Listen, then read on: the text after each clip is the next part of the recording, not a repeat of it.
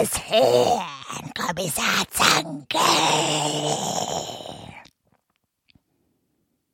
Sie hören im Folgenden Dreikönigstag.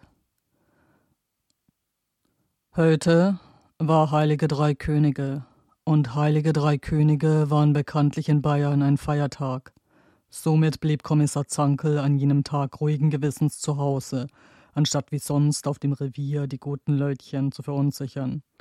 Es war schon merkwürdig, wie schnell sich ein erwachsener Mann oder auch eine erwachsene Frau durch ein, zwei tückische Fragen aus dem seelischen Gleichgewicht, andere auch aus der Fassung bringen ließen. Der guten Andrea, einer Kollegin von ihm, müsste er es jedoch einmal bei Gelegenheit abgewöhnen, ihm in Gegenwart von Zeugen immer so unverschämt zu kommen, denn auf Dauer untergrub ihr geringschätziges Verhalten die allgemeine Moral. Mit Grausen dachte Zankel bereits an jenen Tag in ferner Zukunft, an dem ihm ein einfacher Streifenpolizist Respekt und Gehorsam verweigern würde. Tief in Gedanken versunken, schlurfte Zankel, die Hände dabei lose hinter dem Rücken verschränkt, ein dickes Handtuch fest um die Hüften gewunden, vom Badezimmer ins Wohnzimmer. Innerhalb einer einzigen Sekunde erfasste sein unruhiges Auge das Fräulein Tochter, das schon die ganze Zeit, noch während es sich dem Labsaal eines heißen Schaumbads ergeben hatte, um derart Körper und Geist wieder zu beleben, in gewohnt fauler Art vor dem Fernseher gepflegelt hatte und sich mittels Fernsteuerung beständig durch die Kanäle zappte. Vom ständigen TV-Geflacker wurde Zankel bereits ganz wirr im Kopf. Ja, was war denn beispielsweise gegen diese schöne Werbung mit der jungen Frau im Dirndl einzuwenden? Und warum bitteschön konnte sie nicht einmal für wenigstens fünf Minuten auf der Wiederholung der Lindenstraße verweilen? Und da, das hatte doch gerade verdächtig nach Fußball ausgesehen, dass sie das nicht so fesselnd vermochte. Fassungslos sah ihr der Vater auch weiterhin bei ihrer sinnlosen Beschäftigung zu. Wasser tropfte an Zankel herunter, tropfte leise auf den Boden. Vorhin hatte er sich nach dem Baden die Haare nicht richtig abgetrocknet. Ehrlich gesagt hasste er es, sich die Haare mit einem Handtuch zu frottieren. Aber jene würden auch so trocknen, Immerhin herrschte im Haus behagliche Wärme vor, die im Wohnzimmer sogar aus dem großen Kachelofen kam. In Kürze würde er die liebe Frau wohl daran erinnern müssen, hier ein wenig Brennholz nachzulegen. Nicht, dass das Feuer am Ende noch ausginge. Zankel setzte einmal tief in sich hinein. Dann ließ er seinen Blick vom leidigen Fernsehapparat zum Fenster wandern, vor das man gewissenhaft die weißen Spitzengardinen gezogen hatte seitdem die da an der Grenze einen hässlichen Holzschuppen errichtet hatten, konnte man von hier aus überhaupt keinen Einblick mehr in den Nachbarsgarten nehmen. Insgeheim fragte sich Zankel, ob das so überhaupt mit dem Bau klar ging. Musste man denn nicht vorschriftsmäßige Abstandsflächen einhalten?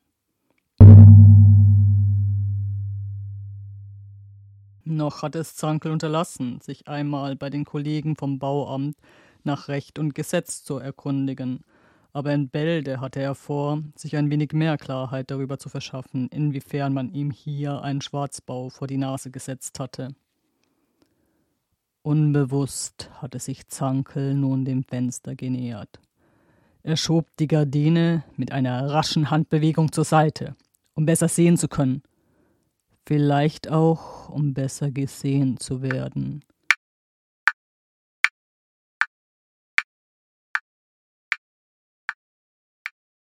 Draußen wirkte alles so ungemütlich.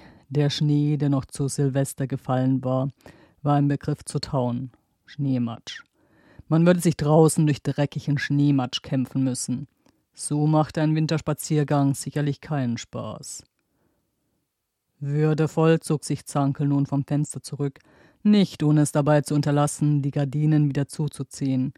Er reckte sich, um die Tochter, die nach wie vor merkwürdig interesselos auf dem Sofa vor dem Fernseher lümmelte, besser in Augenschein nehmen zu können. Heimlich kam ihm ein Gedanke, der Nicole sicherlich zutiefst missbehagt hätte, hätte ihr Vater die Torheit besessen, ihn auch noch laut zu äußern. Soweit es Zankel allerdings von seinem gegenwärtigen Standpunkt beurteilen konnte, versprach seine Tochter in nächster Zeit fatal zu verfetten. Das kam gewiss vom vielen guten fetten Essen zu Weihnachten und nicht zuletzt vom übergroßen Fernsehkonsum. War sie nicht früher regelmäßig gejoggt? Zanke schüttelte behäbig den Kopf. Nein, nicht sie. Es war das Nachbarsmädchen, die Marina gewesen. Früher hatte man die Brünette regelmäßig um den Block laufen gesehen, aber dann irgendwann nicht mehr. Möglicherweise hatte sie ganz einfach damit aufgehört oder war mit ihrer Familie weggezogen oder verstorben. Erst jetzt fiel Zankel auf, dass er überhaupt nicht wusste, was aus jener ominösen Marina geworden war. Soweit er sich aber entsinnen konnte, waren Niki und Marina doch einmal gute Freundinnen gewesen. Im Grunde hätte sie es doch wissen müssen, was aus ihrer Freundin aus Kindheitstagen geworden war. Gerade näherte sich Zankel seinem Mädchen in der Absicht, den Verbleib ihrer Grundschulfreundin bei ihr zu erfragen, als er mitten in der Bewegung erstarrte.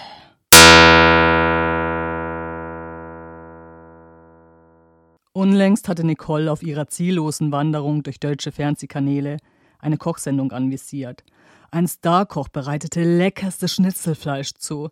Allein vom Anblick lief Zankel das Wasser im Munde zusammen. Noch sabberte er, als man ihn auch schon einen männlichen Rettungsschwimmer im knappen roten Höseren präsentierte. Hastig wischte sich Zankel nun den Sabber vom Mund, um jeglichem Missverständnis vorzubeugen.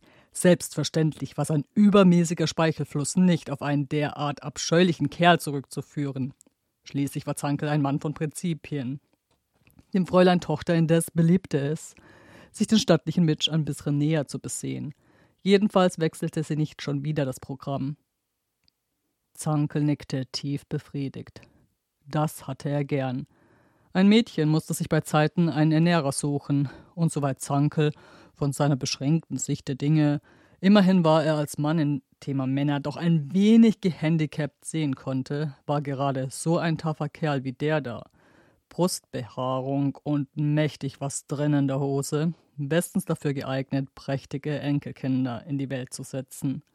Gesund würden die Belger sein und alle mit einer knappen, knallroten Badehose angetan. Während sich vor Zankels geistigem Auge dieses hübsche Bild entwickelte, lächelte er gütig vor sich hin. Er nickte gewichtig. Eventuell sollte er seiner Frau bei Zeiten einmal stecken, dem Mädchen den einen oder anderen Tipp zu gehen, wie man die Männer verführte. Dieser Gedanke sah sich alsbald von einem verschämten Kichern begleitet. Männer verführt. so etwas gehörte sich doch nicht für ein anständiges Mädchen. Er kicherte abermals. Nichtsdestoweniger war Zankel vom Männergeschmack seines Lieblings zutiefst beglückt und sah solchermaßen gerne darüber hinweg, dass Nicky seiner Ansicht nach allmählich zu fett wurde. Außerdem ein dermaßen gestandenes Mannsbild verdiente sicherlich genug, um auch eine fette Frau zu unterhalten. Nachdem nun alles zu Zankels vollster Zufriedenheit geregelt war, fiel ihm plötzlich etwas anderes ein.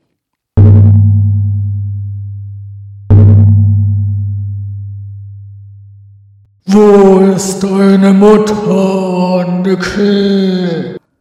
dröhnte seine Stimme.